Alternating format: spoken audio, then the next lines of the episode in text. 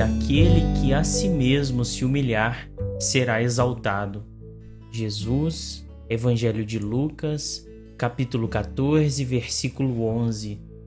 Olá pessoal, aqui é Tárcio Rodrigues e o café com o Espiritismo de hoje é sobre o Livro da Esperança, capítulo 16, intitulado Ninguém é Inútil.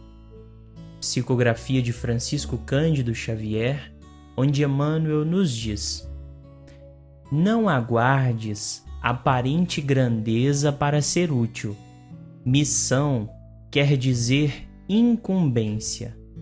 E ninguém existe aos ventos do acaso. Buscando entender os mandatos de trabalho que nos competem, estudemos de leve algumas lições de coisas da natureza. A usina poderosa ilumina qualquer lugar a longa distância. Contudo, para isso, não age por si só. Usa transformadores de um circuito a outro, alterando em geral a tensão e a intensidade da corrente. Os transformadores requisitam fios de condução. Os fios recorrem à tomada de força. Isso, porém, ainda não se resolve. Para que a luz se faça, é indispensável a presença da lâmpada, que se forma de componentes diversos. O rio, de muito longe, fornece água limpa à atividade caseira, mas não se projeta desordenado a serviço das criaturas. Cede os próprios recursos à rede de encanamento. A rede pede tubos de formação variada. Os tubos exigem a torneira de controle. Isso, porém, ainda não é tudo. Para que o líquido se mostre purificado, requer-se o concurso do filtro.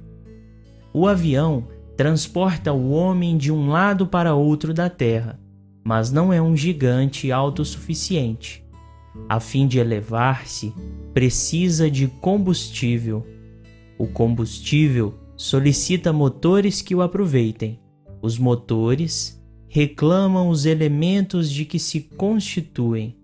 Isso, porém, ainda não chega para que a máquina voadora satisfaça aos próprios fins é indispensável se lhe construa adequado campo de pouso. No dicionário das leis divinas, as nossas tarefas têm o sinônimo de dever. Atendamos à obrigação para que fomos chamados no clima do bem. Não te digas inútil, nem te asseveres incompetente. A lição trazida por Emmanuel reforça que, independente do quão qualificados somos para uma tarefa, estamos sempre aptos a contribuir, mesmo que com reduzida parcela no conjunto da obra. Sem dispensar o aprimoramento constante, o benfeitor ressalta que somos cada um, por causa mesmo de nossas particularidades, indispensáveis para que o bem continue espargindo por todos os lados. A reflexão se propõe a comentar sobre a virtude da humildade, ensinada pelo Cristo e elaborada no capítulo 7 de O Evangelho segundo o Espiritismo, onde extraímos a seguinte fala de Kardec: O Espiritismo sanciona pelo exemplo a teoria mostrando-nos a posição de grandes no mundo dos espíritos, os que eram pequenos na terra e bem pequenos muitas vezes, os que na terra eram os maiores e os mais poderosos.